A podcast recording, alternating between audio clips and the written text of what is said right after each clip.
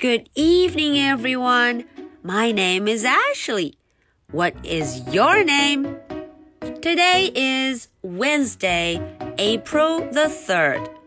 Are you ready for tonight's story? Let's do it. Princess in Disguise, Chapter 11. 在前十章的故事中，大家都知道，所有人啊都跑了起来。嗯，包括谁呢？有 Baby Lincoln、Eugenia Lincoln、Mr. Watson、Mrs. Watson。在今天的故事中啊，有两位新主人公出现了。这两位新朋友，他们又会带来什么故事呢？我们一块来看看 Chapter Eleven 第十一章。到底发生了什么？Chapter Eleven Frank and Stella are brother and sister. 哦，Frank 跟 Stella 他们呢是一对兄妹，brother and sister. Hello Frank, hello Stella.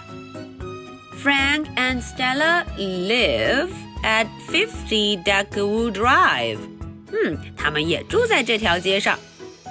Look at that, said Stella. What is it? asked Frank. 嗯，Stella 说：“哎，快看，Look at that。”嗯，哥哥不太知道。嗯，看什么呀？It's a Halloween parade, said Stella. 哦，Stella 说：“你看，有一个 Halloween 万圣节的游行。”原来他把大家叮铃咣啷跑步的样子理解成了游行。Stand back, said Frank. It looks dangerous. 嗯，Frank 保护妹妹，他说：“快往后站一点，Stand back, stand back。”嗯，看起来有点危险哦。It looks dangerous。可是妹妹听不听呀？Wait for me, I want to be in the parade too.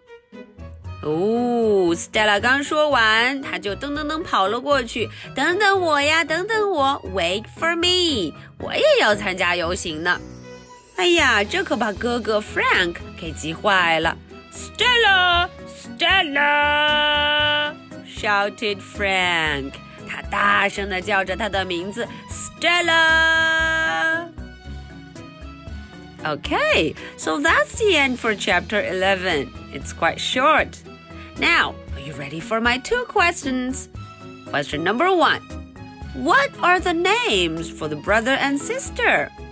哎，这一对我们的新朋友，他们一对兄妹，他们叫什么名字呢？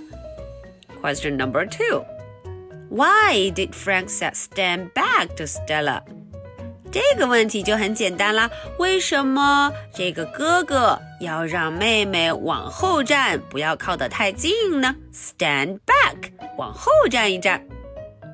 Okay, so this is the story for Wednesday, April the 3rd. My name is Ashley. What is your name? So much for tonight. Good night. Bye.